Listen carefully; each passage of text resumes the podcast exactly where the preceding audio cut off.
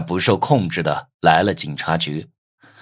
警察查到了王月在那家宾馆的开房记录，王月的房间号是二零九，而秦雅轩的房号是二零六。警察看出了房号上的端倪，派人去宾馆调查。经过调查，秦雅轩房门上的房间号二零六里的六，不知道被谁反过来贴上去了，变成了二零九。认识了我的清白后，警察罚了我两千，作为无意间非礼女性的惩罚，教育了我一顿，就让我走了。谢谢警警察叔叔。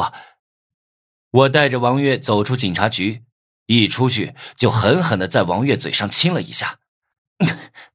这次要不是你，我可能就要坐牢了。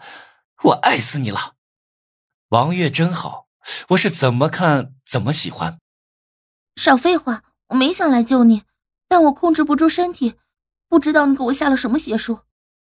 他这么一说，我才想起来，成为了我的奴隶后，王月会下意识的做出对我有利的事，比如这次，不需要我下令，他就来救我了。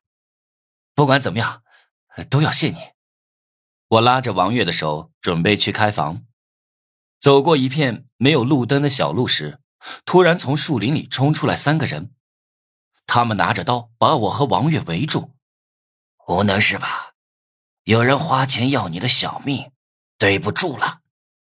月光暗淡，我看不清他们的脸，只看得到匕首反过来的寒光，吓得脸色发白。之前我去秦海家偷金砖是有道具的，所以不怎么害怕。现在我手上屁个道具都没有，对上一群亡命徒，不怕才怪。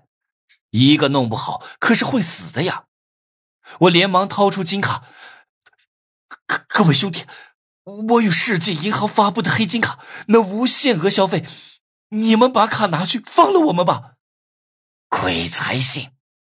大哥，等等，这个小妞长得不错，身材还好，不如我们先爽爽，再弄死她也好。反正我也有阵子没玩过女人了。嘿嘿嘿，这么水呢，滋味肯定好。两个人按住王月，粗暴的撕碎她的丝袜和上衣。不要放开我！王月吓哭了，使劲挣扎着踹他们。我看到王月被欺负，头脑一发热，冲过去两脚踹翻他们，大吼着让王月去警察局找警察。你怎么办？